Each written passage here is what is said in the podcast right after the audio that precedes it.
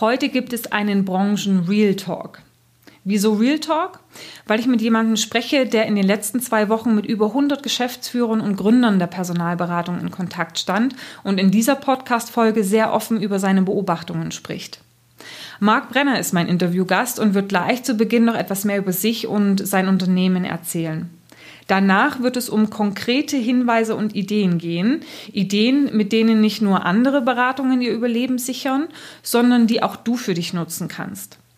Dabei wird es im Speziellen zum Beispiel um das Thema Liquiditätssicherung und eine mögliche Flexibilisierung der Vertragsmodelle gehen.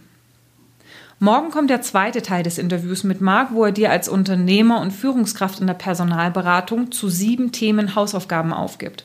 Hausaufgaben, um nicht nur die Krise zu überleben, sondern gestärkt aus dieser hervorzugehen.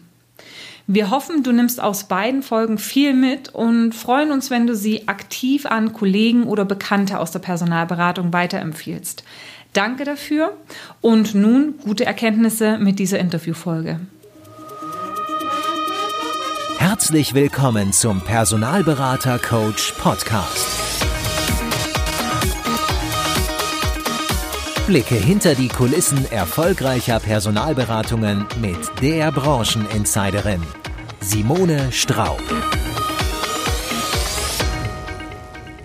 Hallo Marc, ich grüße dich. Danke, dass du dir heute die Zeit nimmst, um uns an deinen Erfahrungen teilhaben zu lassen, zu inspirieren und hoffentlich auch ein bisschen Mut zu machen. Magst du dich vielleicht erst einmal kurz vorstellen?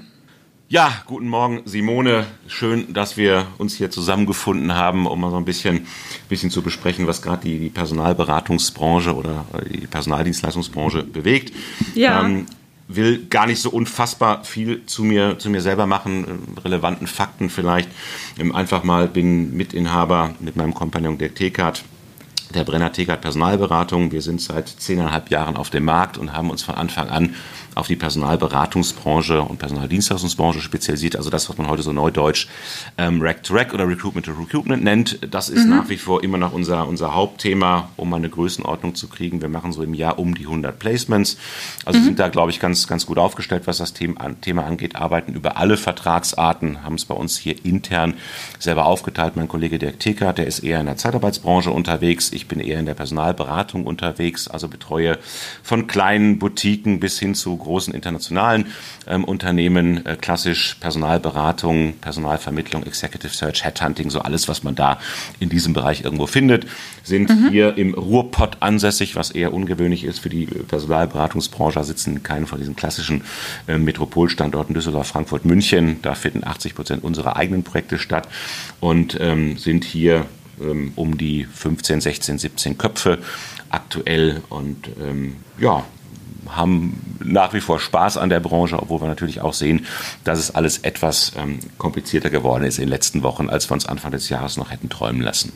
Ja, seit wann bist du denn grundsätzlich in der Branche der Personalberatung, Schrägstrich Dienstleistung?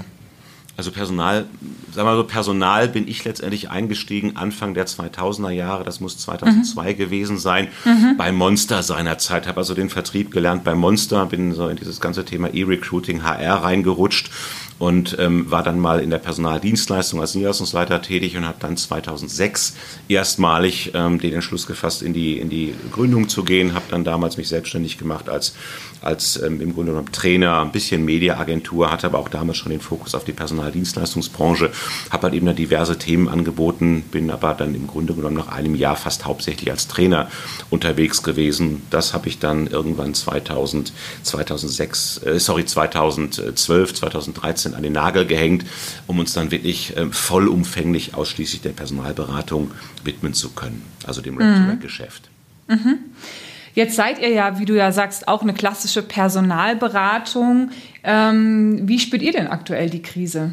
Habt ihr noch Aufträge? Wie läuft es bei euch? Ja, wir haben, wir haben noch Aufträge und äh, viele der Mandanten, für die wir tätig sind, haben auch noch Aufträge. Aber ansonsten klar, ich glaube, wer, wer heute erzählt, dass er gar nichts merkt, ähm, der hatte vielleicht schon vorher vielleicht wenig zu tun. Ich weiß es nicht. Ja, ähm, okay. ähm, äh, tatsächlich glaube ich halt eben, ja, alle, alle oder durch die, durch die Bank, durch die gesamte Branche und zwar auch über alle Vertragsarten geht die Nachfrage derzeit zurück. Das ist, glaube ich, auch nachvollziehbar. Es hat zwei, zwei Hauptgründe, denke ich. Punkt eins ist einfach, äh, gerade wenn wir so ganz, ganz operativ denken, es können einfach keine Gespräche mehr mehr stattfinden. Und ähm, das ist natürlich Punkt eins, das ist so diese physische Begrenzung, die, die viele Unternehmen, die viele Personalberater aktuell spüren.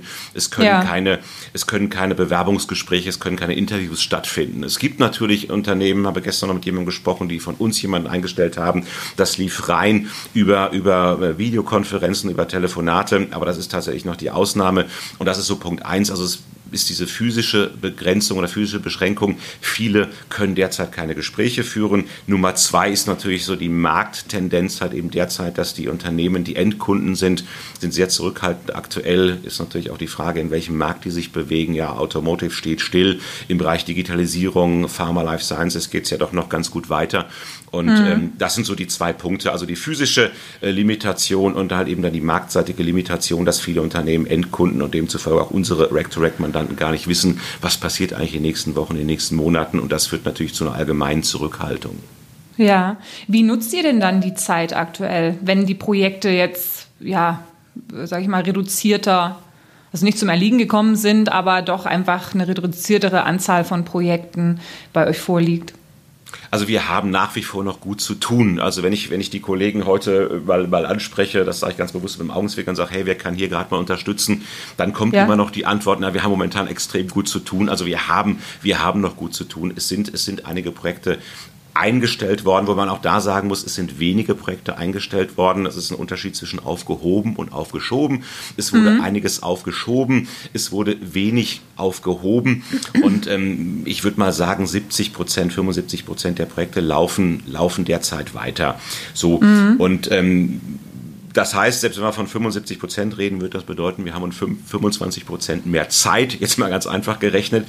Und die Zeit nutzen wir im Endeffekt, um einfach tiefer, noch tiefer in Prozesse zu gehen. Also ich glaube halt eben, die Zeit ist absolut genial, um halt eben vielleicht auch mal wieder mit denen zu sprechen, die man, die man vernachlässigt hat. Also wir sind, wir sind sehr, sehr, sehr strukturiert und wir, wir reden mit, mit A-Kunden, mit A-Mandanten sehr, sehr häufig, mit B etwas weniger häufig, mit C-Mandanten ja. dann vielleicht tatsächlich nur, nur alle drei Monate. Das kann man in der aktuellen aktuellen Phase intensiv, Hilfe intensivieren. Intensivieren, äh, genau, ja. Ja, ja, genau. Und ähm, ja, wir, wir, nutzen halt eben dann natürlich auch die Netzwerke, gerade die Business Networks momentan sehr, sehr intensiv, um mit ähm, potenziellen Interessenten, mit potenziellen Ansprechpartnern ins Gespräch zu kommen und haben halt eben da auch nicht unbedingt die, die kurzfristige oder den kurzfristigen Ertrag oder kurzfristige Umsatz, kurzfristige Projekte im Sinn, sondern wir sehen ja. das halt eben gerade alle sehr perspektivisch. Also die Zeit ist im Grunde genommen die, die übrig gebliebene Zeit, die Zusatzzeit, die man gewonnen hat, wenn man es mal positiv formulieren möchte, kann man einfach derzeit hervorragend nutzen, um neue Kontakte zu spinnen, um sich sich zu verdrahten, ähm, um natürlich auch die Prozesse tiefer zu begleiten, an den Kandidaten drin, dran, dran zu bleiben. Es ist natürlich aktuell halt eben auch so, dass die Kandidatenseite derzeit auch etwas instabiler wird. Meine, gut, ist ja schon seit Monaten instabiler, Stichwort Ghosting.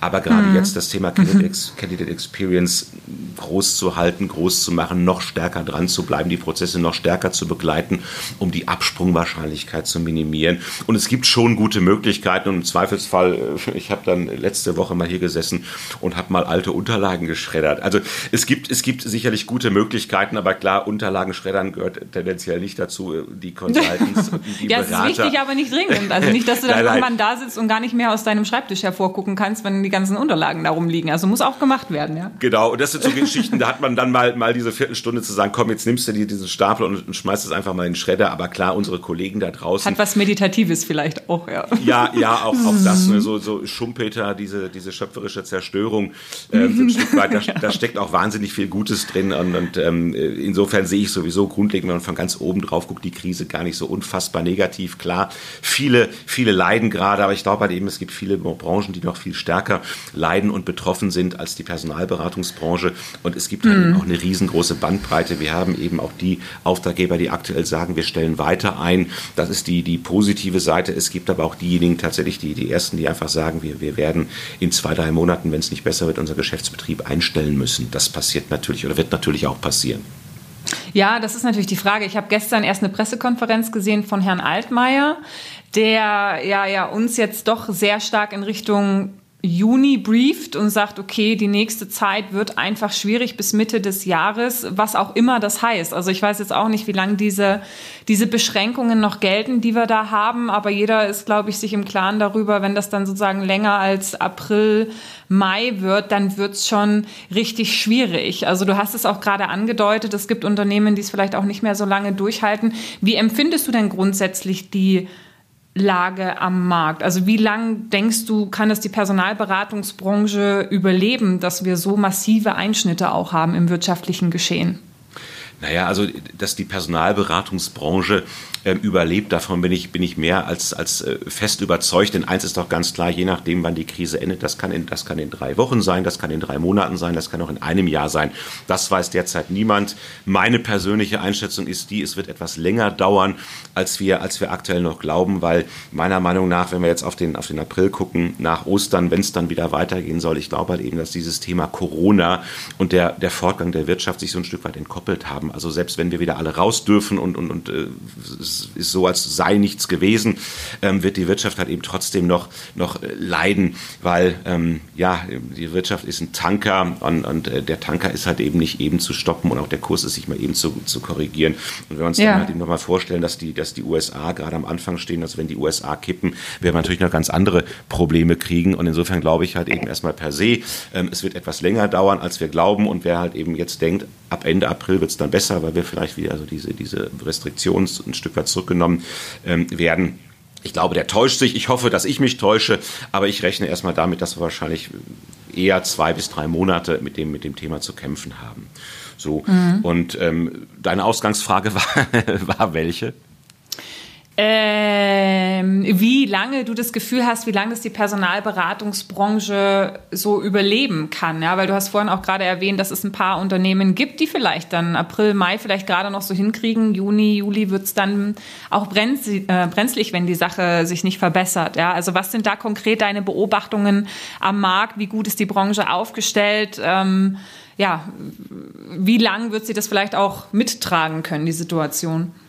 Ja, ich da würde ich die Antwort, die Antwort geben, es gibt nicht die Personalberatungsbranche mhm. im Grunde genommen. Es gibt ganz, ganz viele unterschiedliche Unternehmen. Aber wenn, wenn die Frage lautet, wird die Personalberatungsbranche überleben? Natürlich wird die Personalberatungsbranche ja. überleben. Denn genau, ja. wenn, wir, wenn wir zurückkommen zur Normalität, dann wird es wieder heißen Demografie, War for Talents, Fach- und Führungskräftemangel. Das Thema ist ja nicht grundlegend gelöst. Es wird vielleicht etwas gedämpfter dann dementsprechend sein, aber diese grundlegende Problematik, dass wir zu wenig ähm, Fach- und Führungskräfte oder gerade Fachkräfte in Deutschland haben, das wird ja nach der Krise Krise wieder das Standardthema sein. Insofern wird die Personalberatungsbranche auch dann weiter existieren. Ich persönlich bin jetzt relativ genau 20 Jahre auf dem Arbeitsmarkt. Ich habe damals die Dotcom-Blase miterlebt. Das war mein erster Job letzter Tag der Probezeit bekam ich halt eben die Kündigung. Da bin ich auch durchmarschiert mit viel Aktivität, mit, mit viel guter Laune und Zuversicht. Habe es geschafft. Dann kam eben 2008. Da war ich relativ frisch selbstständig, habe diese Krise auch überlebt. Ich habe mich vor kurzem mit einem Urgestein der Personalberatungsbranche unterhalten in Deutschland und der sagte mir, er macht das seit 81, also wirklich so eine der grauen Eminenzen und sagte halt eben, Herr Brenner, Personalberatung ist Kampf und da ist halt eben was Wahres dran. Also die Branche wird überleben, definitiv, aber jedes einzelne Unternehmen, naja, das kann man mal im, im, Grunde genommen so analog zu den, zu den Privatleuten halt eben sehen. Es gibt diejenigen, die, äh, die, die Privatleute, äh, die, die ähm, einfach vernünftig haushalten, die ihre Ersparnisse halt eben für, für schlechte Zeiten zur Seite gepackt haben. Das gilt eben auch genauso für Unternehmen, Eigenkapitalquote, äh, Rücklagen. Man ist aber auch dann ganz schnell beim Thema Vergütungsstruktur. Es ist in den letzten Jahren einfach zu, zu wahnsinnig hohen Gehältern gekommen. Ja, für die Consultants, die wir gesucht haben, dass man teilweise selber gesagt hat, wow, wie wie kann man, wie kann man so viel zahlen, wie, wie soll das dementsprechend sich auch im Umsatz dann wiederfinden, weil um, Gehalt und Umsatz, da ist eine sehr, sehr starke Korrelation natürlich. Und das ist einfach der Punkt. Die einen haben sehr solide gewirtschaftet in den letzten Jahren. Es wurde in den letzten Jahren auch viel Geld verdient. Ja, mhm. seit, seit, seit 2009, 2010 wurde wahnsinnig viel Geld verdient. Viele haben da sehr sauber und sehr, sehr ähm, konservativ vielleicht gewirtschaftet. Andere haben, das meine ich auch überhaupt nicht despektierlich, aber andere haben einfach vielleicht rausgehauen und, und haben nicht langfristig und nicht so langfristig gedacht wie andere. Und das sind natürlich diejenigen, die halt eben dann, dann Probleme haben. Ähm, so, und insofern, ja, es, es wird Personalberatungsunternehmen erwischen, wenn ich jetzt tippen müsste, prozentual würde ich vielleicht sagen 25 bis 30 Prozent werden wirklich existenziell oder sind vielleicht derzeit schon existenziell gefährdet, aber ich glaube halt eben 70 Prozent circa 60 Prozent werden, werden das überleben, werden dann vielleicht nicht mehr, nicht mehr 20 Consultants sein, sondern vielleicht nur noch 10. Aber ich glaube halt eben schon, dass der Großteil überleben wird. Ja, ja, das sind ja schon mal äh, gute Nachrichten sozusagen. Und, und, was du sagst, ist sicherlich ganz richtig, dass wenn man seine Hausaufgaben nicht vor der Krise gemacht hat, dann ist jetzt natürlich nicht der richtige Zeitpunkt, das entsprechend nachzuholen. Wobei zum Thema Hausaufgaben werden wir ja noch eine zweite Podcast-Folge machen. Das geht sicherlich dann auch noch mal so ein bisschen in die Tiefe ähm, zu deinen Beobachtungen im Markt. Also was kann man vielleicht jetzt noch tun, um sich dann für die Zukunft noch mal besser aufzustellen, wenn man es bisher noch nicht gepackt hat. Ja. ja. Ähm, aber noch mal vielleicht eine Rolle zurück, jetzt wenn man ganz grundsätzlich mal die, die Gespräche anschaut, die ihr aktuell führt mit euren Kunden. Was sind denn noch Beobachtungen, die, ja, die du vielleicht teilen kannst? Ja, also ich glaube erstmal grundlegend, wenn man, wenn man von draußen auf die Branche guckt und guckt sich mal an, was in den, in den Business Networks los ist, dann scheint mir die Allgemeinstimmung viel schlechter zu sein als die Individualstimmung. Ja, natürlich mhm. gibt, es, gibt es viele negative Rückmeldungen und, und viel Angst und Unsicherheit, aber trotz allem die Gespräche, die ich geführt habe, ich habe ja vor ein paar Tagen selber mal so einen Post in den, in den Business Networks gemacht. Ich habe in den letzten zehn Werktagen ungefähr 100 Gespräche geführt mit Geschäftsführern, mit Inhabern, mit Gründern und ähm, da ist viel mehr Optimismus als von außen betrachtet. Er hatte dann irgendwo geschrieben, wenn es Schwarmintelligenz gibt, dann gibt es doch sicherlich auch Schwarmangst. Und das ist, glaube ich, das, was es äh, momentan ist. Alle haben Angst. Was passiert halt eben da draußen? Ähm, wer in die Bildzeitung guckt, hat doppelt Angst und, und wer in Social Media guckt, hat vielleicht dreifach Angst. Das habe ich für mich ja. persönlich komplett ausgeblendet. Ich gucke ja. mir keine ja. Talkshows an, ich gucke mir keine, ich habe sowieso schon für über einem Jahr meine ganzen Apps gelöscht und so weiter. Ich möchte das alles nicht mehr wissen. Und äh, wenn man sich die Experten anguckt, die, die heute dann erklären, wie es weitergeht, äh, hätten uns die Experten nicht vor fünf Wochen schon erklären können, was auf uns zukommt. Insofern höre ich gar nicht mehr auf irgendwelche externen Experten. Ähm, ich unterhalte mich mit Leuten aus der Branche und mache mir daraus ein Bild wie so ein Presseclipping. Ich sammle ganz, ganz viele verschiedene Meinungen und, und ähm, mache dann oder bilde dann daraus meine eigene Meinung, weil wer weiß denn besser da draußen, was auf uns zukommt, als die Personalberatungsbranche? Die wissen doch, die sind doch eben wiederum auch mit ihren Unternehmen verdrahtet und haben, mhm. glaube ich, sind wie so ein, wie so ein Seismograph, wenn es ums Thema Erderschütterung, Erdbeben geht und die wissen relativ genau, um, um was es geht. Insofern Individualmeinung ist viel, viel besser und das, worum es sich inhaltlich dreht, ist derzeit wenig Operatives. Also es geht jetzt nicht darum, Herr Brenner, was muss ich denn eigentlich tun, ähm, dass meine Consultants mehr Termine da draußen bekommen kommen. So, da, dann kommt manchmal so mein Trainer-Background, aber das, das, ist wahrscheinlich genau das, was du natürlich momentan auch erlebst. Du bist ja im Trainingsbereich sehr, sehr, sehr ja. stark und sehr aktiv. Und ja. ähm, momentan ist das aus, aus, meiner Sicht natürlich weniger, weniger das Thema. Momentan geht es um rein unternehmerische Dinge.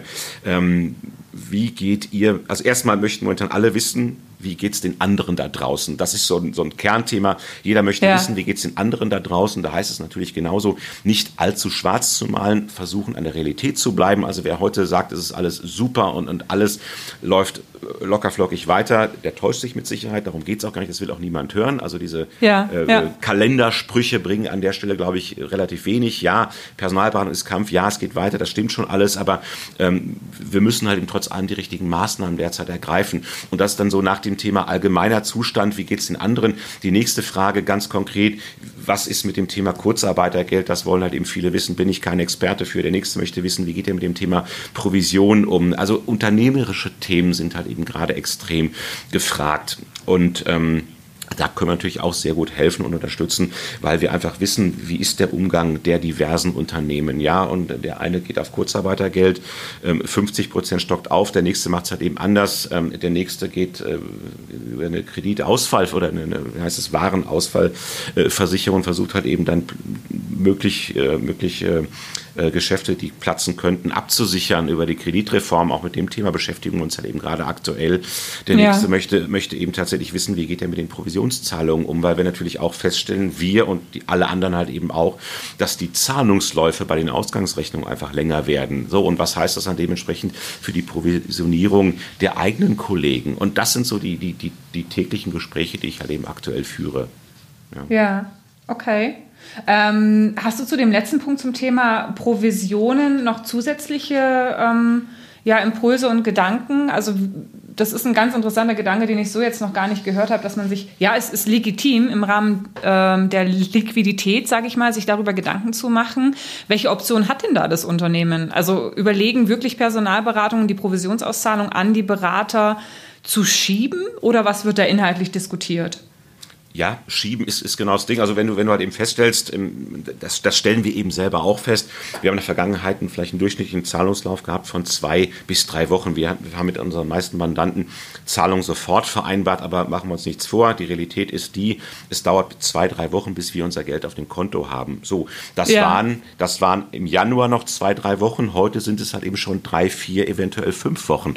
Und ähm, was leitet man daraus ab? Also zwei Punkte, die ganz wichtig sind. Punkt eins, äh, haben wir zumindest mal gemacht. Wir haben uns mit unseren Mandanten unterhalten. Also Kommunikation ist an der Stelle ganz wichtig. Wir haben gesagt, pass mal auf, mm. ähm, wenn es derzeit Probleme gibt, ist nachvollziehbar. Viele alle weiß ich nicht, aber sehr, sehr viele kämpfen aktuell mit dem Thema Liquidität. Die Kosten laufen weiter, die Zahlungen werden werden etwas träger, die Zahlungseingänge werden etwas ja. träger, dann bietet es sich doch an, jetzt die Mandanten anzurufen, zu sagen, hey, wie sieht es gerade aktuell aus, aber eben auch Lösungen anzubieten. Und diese Lösung kann halt eben ganz konkret sein, zu sagen, pass mal auf, wenn es momentan irgendwo klemmt, dann lass uns über eine Ratenzahlung reden. Ja, dann machen wir halt eben 50 Prozent ähm, machen wir dann halt eben sofort und 50 Prozent machen wir zum Beispiel nach drei Monaten oder von mir ja. aus auch nach Beendigung der Probezeit. Da muss man flexibel sein. Das heißt, da muss man flexibel sein. Man ist dann hoffentlich in der Lage, flexibel zu sein. Wir sind in der Lage, flexibel zu sein, zu sagen, okay, wir stunden das, wir machen das halt eben dann in drei Monaten. Aber sicherlich ist nicht jedes Unternehmen in der Lage, halt eben derzeit zu stunden, wenn die Liquidität halt eben anders aussieht. Aber das ist eine Möglichkeit, ganz, ganz offen zu kommunizieren mit Mandanten und darüber zu reden. Und auch da sehe ich halt eben, es wird sehr, sehr positiv gesehen. Man, man kommt mhm. entgegen, man ist eben dann wirklich partnerschaftlich, man ist auf Augenhöhe, weil natürlich auch da unsere Kunden sind Personalberater. So, und die wissen genau, wo, wovon wir reden oder wir wissen genau, wovon wir reden. Aber das ist halt eben Punkt eins, mit den Kunden in, in, in Kommunikation zu gehen. Es gibt ja diesen schönen Spruch, äh, den ich immer benutze, lieber 10 Prozent von X oder lieber 50 Prozent von X als 100 Prozent von nichts. Denn wenn ja. ein Unternehmen tatsächlich in, in, drei Monaten dann in die Insolvenz marschiert, dann haben wir vielleicht gar nichts. Also insofern an, angucken und anbieten, heute schon mal vielleicht 50 Prozent abzusichern. Das kann ein guter ja. Weg sein. Aber eben Punkt zwei, tatsächlich auch sich mit den Kollegen und auch das wieder Kommunikation Kommunikation mit den Kollegen intern mal zusammenzusetzen und einfach mal die Frage zu stellen, sag mal, wärst du damit einverstanden, wenn wir halt eben umstellen von ähm, äh, Vertragsunterschrift, also bei uns ist dann so, mhm. Vertragsunterschrift, mhm. Wird, die, mhm. wird die Rate fällig und dann hat halt eben der, der Berater auch den Provisionsanspruch. Warum nicht hingehen und sagen, pass mal auf, können wir das halt eben ab sofort und auch das idealerweise natürlich nur temporär auf Zahlungseingang ähm, umstellen. Und warum sollte, warum sollte ein, ein Berater etwas dagegen haben? Weil auch die Berater da draußen sehen natürlich auch, was los ist. Also äh, jeder, jeder weiß, was gerade los ist. Und ich glaube ja. auch ein, ein, guter Consultant, wenn die Kommunikation passt und wenn die, wenn die, wenn die Augenhöhe passt, ähm, Augenhöhe nicht nur in Richtung Mandant, sondern Augenhöhe auch in Richtung der internen Kollegen, ähm, dann, dann sollte die Antwort oder dürfte die Antwort der, der Berater sein, natürlich bin ich dann bereit zu verzichten. Kommt ein Monat später. Aber auf der anderen Seite verhindert es natürlich halt eben je nach, könnten wir über Vergütungsmodelle reden, eine Stunde,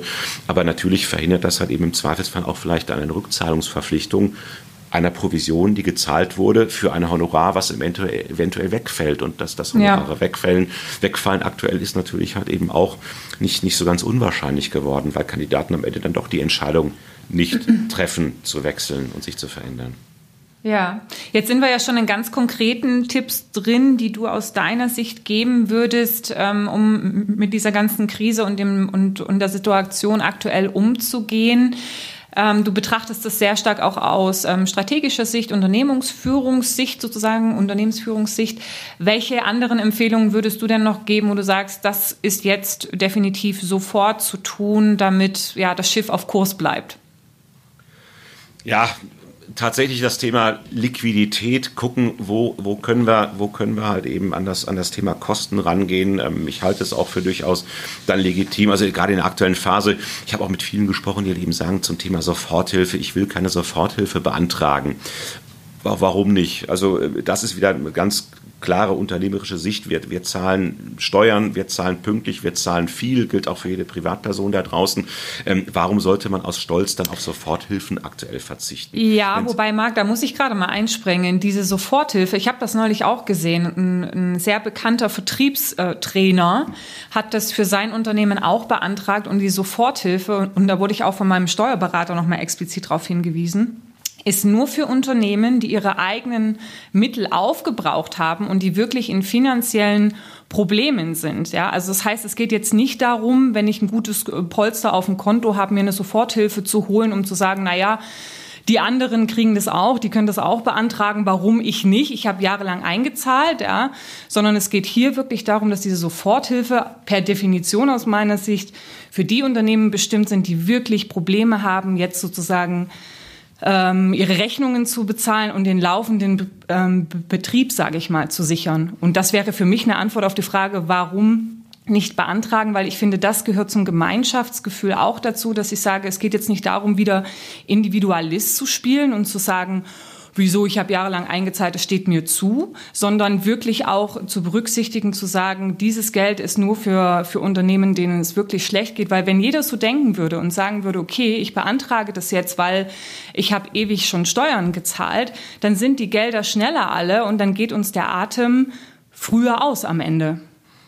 Ja, da hörst du von mir überhaupt keinen Widerspruch. Es geht mir wirklich um diejenigen, und das sind ja auch genau die Gespräche, die ich führe, denen das Wasser gerade aktuell bis zum Hals steht, die aber mm. aus Gründen des Stolzes sagen, wir verzichten halt eben drauf. Es geht mir nicht um diejenigen, die eine Eigenkapitalquote, eine extrem hohe Eigenkapitalquote haben oder extrem hohe äh, Rücklagen. Naja, ähm, extrem hoch ist ja auch nochmal eine Frage. Es sind einfach die, die momentan noch zahlen können, weil die Soforthilfe ist wirklich für die, die kurz vor Insolvenz stehen. Genau. Die kurz ja. vor Laden dicht machen stehen, ja. Und dann sollte man diese, sollte man diese Mittel in, in Anspruch nehmen. Und darum geht's mir halt eben. Also jeder muss natürlich sich bewusst sein, dass man halt eben dann im Zweifelsfall auch relativ schnell am Thema Subventionsbetrug ist. Wobei ich sagen muss, ich kenne nicht die ja, Kriterien, die dann, die dann angelegt werden. Aber damit beginnt's halt eben. Punkt eins ist für mich das Thema, oder ist für die Branche derzeit das Thema Liquiditätssicherung. Und mhm. dann äh, äh braucht jemand, der, der sich nicht zu Schulden kommen lassen hat, aber der jetzt in finanzielle Schieflage geraten ist, aus meiner Sicht überhaupt keine Skrupel haben, das halt eben zu beantragen und zu sagen, okay, genau ja, dafür ist es halt eben da, bevor ja schlimmsten Fall in zwei Jahren dann, äh, in zwei Monaten dann der Gang zum Steuerberater erfolgt und, und äh, das Thema Überschuldung auf dem, auf dem Tisch letztendlich liegt. Das finde ja. ich ganz wichtig. Aber es geht natürlich auch um das Thema Kosten. Ähm, insgesamt einfach mal zu gucken, wo, wo kann man derzeit einstellen, was muss halt eben sein. Ähm, muss die Riesen-SEO-Kampagne mit Google jetzt gerade aktuell sein? Das ist so, so, ein Punkt, wo, wo wir halt eben gerade ganz, ganz offen dran sind, dass wir sagen, wie viel Geld wollen wir jetzt gerade dafür halt eben ausgeben für eine, für eine Kampagne, wenn ich halt eben vielleicht nachvollziehen kann oder wenn ich halt eben die Abschätzung derzeit treffe, dass da draußen ganz, ganz viele Unternehmen überhaupt nicht auf der Suche sind. Ja, und das heißt, warum soll ich dann in Google investieren, hm. wenn es vielleicht momentan besser aufgehoben ist? Also jeder guckt halt eben derzeit, was muss, was muss tatsächlich sein und ich glaube, das Allerwichtigste, ähm, was an Liquidität da ist, ist im Grunde genommen Punkt eins, die eigenen Verbindlichkeiten zu bedienen. Das finde ich wiederum auch ganz wichtig. Wenn, ja. wenn, ähm, wenn plötzlich nicht mehr gezahlt wird, kommen alle in Probleme. Also insofern sollte bitte jeder da draußen versuchen, seine, seine Verbindlichkeiten möglichst zeitnah und auch in voller Höhe zu bezahlen, ähm, mhm. aber halt eben auch die eigenen Mitarbeiter, die eigenen Kolleginnen und Kollegen intern im Blick zu haben und auch da zu sagen, okay, ähm, wir, wir zahlen und äh, wir zahlen auch in voller Höhe und solange es geht. Das mhm. finde ich halt eben ganz, ganz wichtig, weil auch das wird natürlich von den Kollegen dann am Ende des Tages wahrgenommen. So. Mhm. Und ähm, das ist halt eben der Punkt. Und das ist wirklich dieser, dieser Ober Überbegriff Liquidität, gucken an die Kosten, wo können wir ran, aber halt eben auch keine bloß keine Mitnahmementalität äh, zu entwickeln. Und, und ganz klar sollte eben auch sein, das ist für mich so der, keine Ahnung, der, der ehrbare ähm, Hamburger Kaufmann im Zweifelsfall, wenn, ja. wenn man halt eben von den, von den Mitarbeitern intern ähm, äh, was verlangt, dann, dann muss man halt eben auch selber hingehen und sagen, dann kürzt man auch das eigene Gehalt. Ganz einfach ja. und, und finde ja. ich selbstverständlich. Weiß nicht, ob das da draußen jeder so sieht. Man liest halt eben auch schon, dass die ersten inzwischen versuchen, das ist jetzt nicht mit Bezug auf die Personalberatungsbranche, aber dass halt eben die ersten heute versuchen, natürlich jetzt auch diese Soforthilfen für sich zu benutzen. Ja, ja. Äh, also 50, das finde ich auch. Das, also da, da Da bin ich auch mit Leidenschaft dabei, das hast du ja vorhin auch mitgekriegt. Das darf einfach nicht sein, dass man das jetzt als Möglichkeit nimmt, zu sagen, oh wow, mir geht's zwar gut, aber ich ziehe das ab, weil ähm, ja, äh, die anderen machen es ja auch und wieso nicht ich? Ne? Also das ist einfach nicht der Zeitgeist aktuell, ähm, das zu tun. Man kann sicherlich auch mal überlegen, mit dem Steuerberater zu sprechen und zu schauen, auf Basis der, der Gewinne, die man sozusagen geforecastet hat, ist das alles noch so, ähm, kommt das alles noch so? Wahrscheinlich ja nicht. Und dann eben auch diese äh, Steuervorauszahlungen zu korrigieren, um sich da eben auch einen entsprechenden Freiraum zu schaffen. In Bezug auf das Thema SEO nur eine kleine Anmerkung. Ähm, Suchmaschinenmarketing, ja, bin ich bei dir.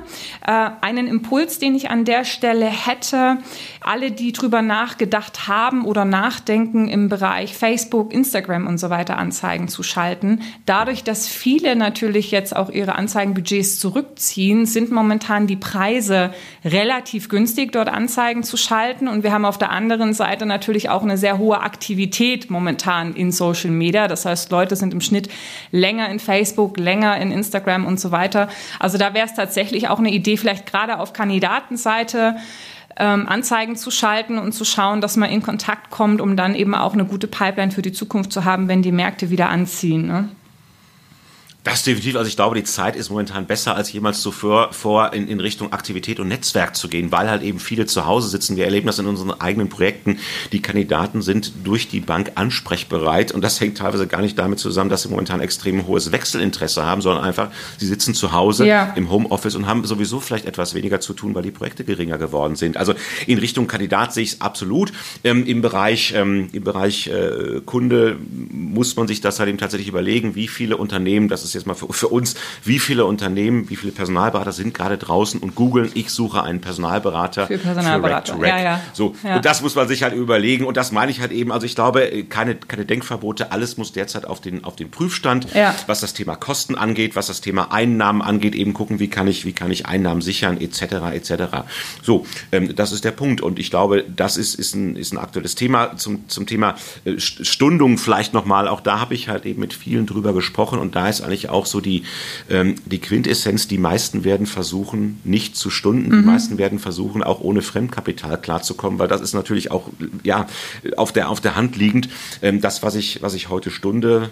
Klar, das, kommt später nochmal. Ja, also das ist ja nicht weg. Kommt, ja? Später, ja, ja. kommt später im schlimmsten Fall auf mich zu. Ja. Da wir alle nicht wissen, wie lange geht das Ganze, ist es natürlich hoch problematisch. Klar, auf der anderen Seite, wenn ich jetzt schon abschätzen kann, ähm, dass es weniger wird, kann ich natürlich meine, meine Umsatzsteuervorauszahlung, meine Einkommensteuervorauszahlung, meine Gewerbesteuervorauszahlung natürlich schon vielleicht ein Stück weit hm. reduzieren. Ja, ansonsten, ich bin, ich bin auch vom, vom Typ her der lieber, ich zahle lieber, solange es halt eben geht und bekomme am Ende des Jahres dann irgendwo oder Anfang des Folgejahres ja. eine Rückzahlung. Aber das ist, das muss jeder für sich selber wissen. Genau, situativ glaube, einfach, einfach mal ja einfach mal drüber nachgedacht zu haben, welche Möglichkeiten habe ich denn überhaupt. Ja. Und da ist dieser Austausch halt eben sehr wichtig. Du hast ja jetzt vorhin auch drüber gesprochen, hast gesagt, mit den Kunden in Kontakt kommen, um da auch in Bezug auf ähm, Zahlungszyklen Vereinbarungen zu treffen. Wie siehst du denn das ganze Thema Flexibilität in Bezug auf vertragliche Bedingungen. Also ich hatte das in, einer anderen, ähm, in einem anderen Podcast mal besprochen, dass es hieß, ja, die Personalberater entwickeln sich gerade wieder mehr dazu, wieder nach Drittelregelung zu arbeiten, noch stärker sozusagen eben auch die qualitativen Aspekte ihrer Arbeit in den Vordergrund zu schieben und nicht in Richtung Contingent sozusagen wegzugleiten, was ich eine sehr interessante Entwicklung in der aktuellen Marktsituation empfinde. Wie siehst du denn das Ganze? Also würdest du sowas vielleicht vielleicht auch sogar empfehlen, zu sagen, im Rahmen der Flexibilität für Kunden auch da die, die, die ähm, ja, Rahmendaten der Zusammenarbeit nochmal zu beleuchten und da vielleicht auch flexibler zu werden, um sich Aufträge zu sichern? Ja, also ich glaube auch hier äh, Flexibilität und, und Liquidität, also das, das sind so die beiden Dinge und Flexibilität kann halt eben auch bedeuten, wobei da muss jeder für sich selber entscheiden, in, welch, in welcher Situation bist du halt eben gerade. Wenn dir das Wasser bis zum Hals steht, dann wirst du sicherlich ähm, auch, auch vollkommen offen sein für ein reines Contingency-Projekt. Mhm. Ähm, wenn du derzeit nichts zu tun hast, wenn du nach wie vor gut ausgelastet bist, dann wirst du halt eben vielleicht nach wie vor auf deinem Retainer beharren, aber machen wir uns nichts vor. Ähm, die Branche muss, glaube ich, an der Stelle viel, viel flexibler werden. Ja, ich kenne wenige, die, die sagen, ich bin weiterhin bei einer Auslastung von 100 Prozent. Und ähm, der, der Eingang oder der Retainer-Verkauf ist auch schwächer geworden. Was ich, was ich höre, sehe ich bei uns selber im Übrigen auch. Das ist aber auch nachvollziehbar. So, und ähm, dann muss diese Flexibilität gegeben sein, zu sagen, okay, wir machen auch vielleicht mal das Projekt in der Vergangenheit oder das Projekt, was wir in der Vergangenheit vielleicht nicht gemacht hätten. Ganz einfach, wenn es einfach darum geht, die Kollegen am Laufen zu halten und ja. Umsätze zu generieren. Ja. So, aber das muss jeder für sich, für sich selber entscheiden. Ja. Aber Gebot der Stunde ist doch, glaube ich, ganz eindeutig Flexibilität. Und wenn ich halt eben äh, mit, meinen, mit meinen 30 Prozent derzeit keinen Treffer landen kann, dann kann ich halt eben sagen, ich gehe, ich gehe in Schönheit unter. Oder ich frage mich halt eben auch, ähm, kann ich im Zweifelsfall mit 25 Prozent leben? Dann, dann ist das Thema Kostenstruktur Infrastruktur vielleicht wieder, wieder, wieder ein großes Thema. Ähm, wobei auch da, Stichwort Hausaufgaben, das sind alles Fragestellungen, die wir uns in den letzten Jahren schon gestellt haben. Also heute, wenn ich, wenn ich aus dem Nähkästchen plaudere, wir, wir rechnen 25 oder 30 Prozent ab, je nachdem, ob der Kunde ein Replacement haben möchte oder nicht. Mhm. Und ähm, wir waren da immer schon sehr flexibel und haben geguckt, okay, was erfordert der Markt? und ähm, haben unser eigenes Modell gefunden und, und waren noch nie große Verfechter der Drittelregelung. Und ähm, ich sehe eher da, da konträre ähm, Trends aktuell zu, zu vielleicht, was du gerade gesagt hast. Also ich sehe halt eben eher, dass die Unternehmen in den letzten Jahren sehr, sehr viel flexibler geworden sind und auch diejenigen, die aus einer klassischen Drittelregelung kommen, aus der Retainer-Welt kommen und gesagt haben, mein Gott, warum machen wir denn nicht Contingency mit, wenn ich da draußen ein, ein Projekt ähm, erfolgreich ähm, platziert habe, warum, was ist, was ist verwerflich daran, mh, den zweitbesten Kandidaten vielleicht irgendwo noch proaktiv auf dem Markt anzubieten. Also ich habe das noch nie für verwerflich gehalten ja. und das widerspricht überhaupt nicht ähm, einem, einem qualitativ hochwertigen Arbeiten. Klar, ein exklusives Projekt muss exklusiv sein und exklusiv bleiben, aber ähm, die Zweitvermarktung, mein Gott, warum denn nicht? Und gerade halt eben in Zeiten ähm, wie diesen ähm, ist, dieses, äh, ist diese Vorgehensweise, glaube ich, vollkommen, vollkommen korrekt und im Zweifelsfall auch notwendig für den einen oder anderen. Ja, wobei man da sicherlich auch unterscheiden muss, ist es tatsächlich die Zweitvermarktung oder ist es ein Projekt, was man erfolgsbasiert bearbeitet? Ne? Das ist sicherlich auch nochmal was anderes. Also dieses Thema Wiederverwertung von guten ähm, Kandidaten, die ich habe. Das sehe ich auch, dass das in der Personalberatung passiert. Ähm, dann als Personalberater zu sagen, okay, weil die Krise jetzt, Krise ist sozusagen, wir machen das jetzt erfolgsbasiert, das ist, glaube ich, auch immer so ein bisschen abhängig davon, wie sehr brauche ich den Auftrag ähm, am Ende. Ne?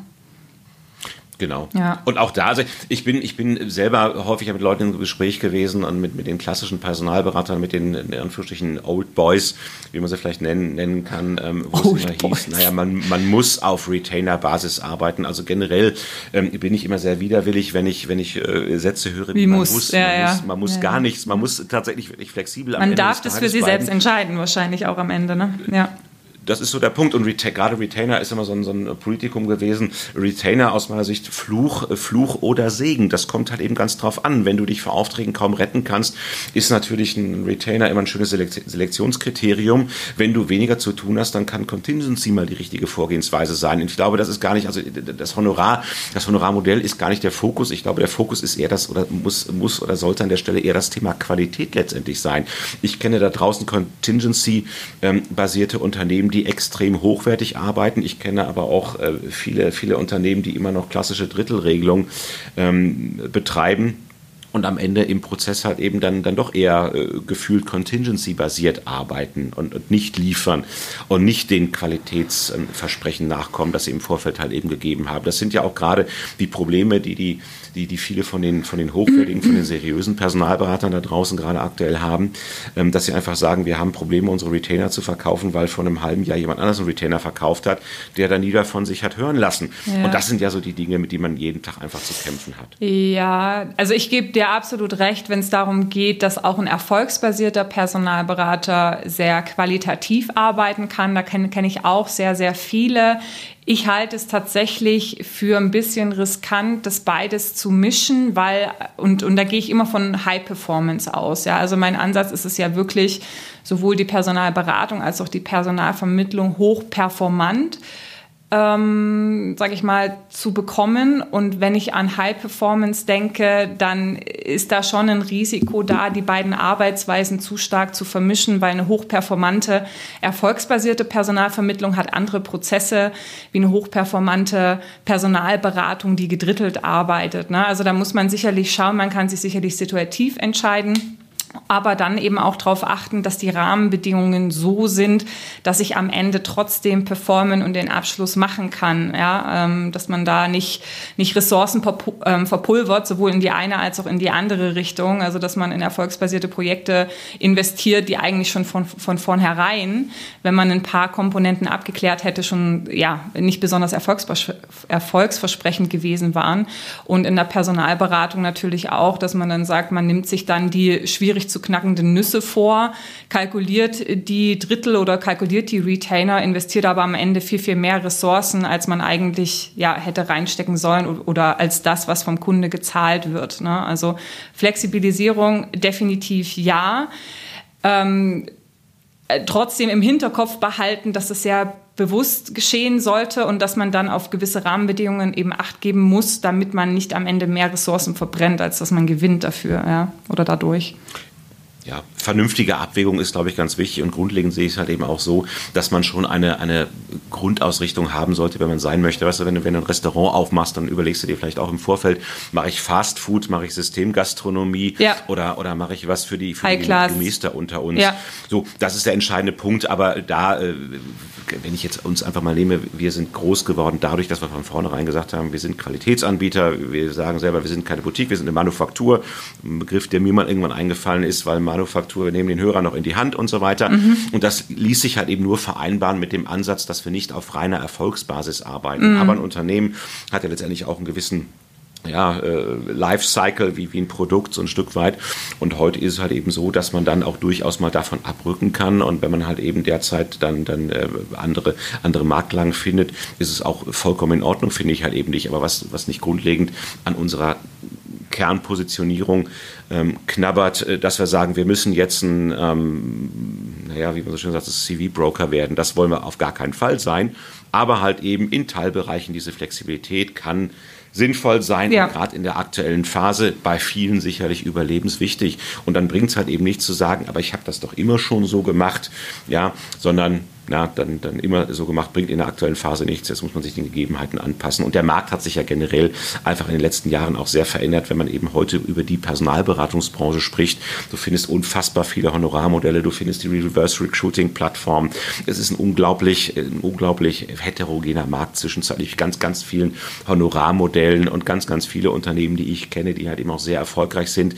Unter anderem deshalb, weil sie ein neues Honorarmodell gewählt haben. Ja. So ganz, aber da sind wir schon wieder sehr granular, sehr tief drin. Da könnten wir stundenlang noch, noch philosophieren bei einem Weinchen. Dafür ist der Tag noch zu frisch, dass wir jetzt sozusagen ins Philosophieren und Schwelgen kommen. Aber ich glaube, da war schon erstmal ganz, ganz viel an Gedanken drin. Also zum einen die Einschätzung zur aktuellen Situation aus deiner Sicht, zum anderen auch das Thema, was kann ich jetzt tun? Welche Gedanken sollte ich mir jetzt machen, um zu sichern, dass ich als Personalberatung auch noch morgen und übermorgen existiere. Ich würde hier gern einen Abschluss für diese Folge finden und dann in die nächste Folge ähm, starten mit den Gedanken, okay, wenn ich jetzt sozusagen das Firefighting abgeschlossen habe, das heißt, die Situation jetzt gerade so läuft, wie sie eben läuft, über welche Sachen sollte ich mir denn Gedanken machen, um eben auch zukünftig erfolgreich am Markt tätig zu werden. Also Stichwort Hausaufgaben in stillen äh, Stündchen, die ich vielleicht habe, wo ich mir darüber Gedanken mache, wie kann ich mich sozusagen equippen. Das würde ich gern in die nächste Folge mitnehmen, ohne dich jetzt vom, vom, vom Wort abzuschneiden. Vielleicht noch die letzte Frage. Gibt es noch etwas, was du in dieser Folge noch erwähnt haben möchtest, was wir noch nicht besprochen haben, was äh, thematisch in die aktuelle Situation jetzt gerade und zum Stichwort Firefighting reinpasst? Naja, grundlegend unterm Strich kann ich halt eben einfach nur sagen, da draußen äh, weitermachen, weitermachen, weitermachen, nicht den, nicht den Kopf in den Sand stecken. Ja. Ähm, wir werden das überleben, die Branche wird das, wird das überleben und ähm, wir müssen einfach zuversichtlich sein, für uns selbst, für die, für die Mitarbeiter, für die Ehefrau, für den Ehemann, für die Partner, für die Kinder. Und äh, das ist jetzt mal wieder eine Krise, vielleicht etwas schlimmer als sonst, aber wie üblich wird es dann irgendwann weitergehen. Und ich persönlich glaube, dass diese Krise sogar ähm, für, für Deutschland an sich eine Riesenchance bedeuten kann, weil da draußen wieder gesehen wird in Politik und in der Verwaltung und vielleicht auch von vielen Teilen der Gesellschaft, ähm, wie wichtig eigentlich die Unternehmen, wie wichtig gerade der Mittelstand für, für Deutschland ist. Und insofern hoffe ich und, und spekuliere ich darauf, dass sich dann irgendwann, wenn wir mal durch sind, halt eben auch ein insgesamt äh, verbessertes Klima für die Unternehmen und gerade für den Mittelstand einstellen wird. Insofern sehe ich das eigentlich positiv. Kurzfristig durchhalten, Kopf nach oben, noch mehr Gas geben und mittelfristig, glaube ich, wird die Branche für Deutschland gar nicht so unglaublich schlecht gewesen sein. So. So, Punkt. Sehr das schön. Da fällt mir war nur, der Punkt. Genau. Ganz genau. da fällt mir der Gedanke ein aus dem aus einem der letzten Podcasts. Es gibt ja dieses äh, Zitat: dass nicht die Stärksten gewinnen, sondern die anpassungsfähigsten. Und darum geht es sicherlich auch ähm, in der aktuellen Zeit, dass man einfach, wie du schon sagst, du hast es flexibel genannt, ja, flexibel ist, Möglichkeiten sucht, um dann ähm, durchzugehen und ja, positiv nochmal sozusagen äh, gestärkt daraus vorzukommen. Ja, schön. Genau. Marc, dann, wir hören uns. Bis zum nächsten Mal. Alles Gute. Ja. Bis dann. Ciao. Tschüss.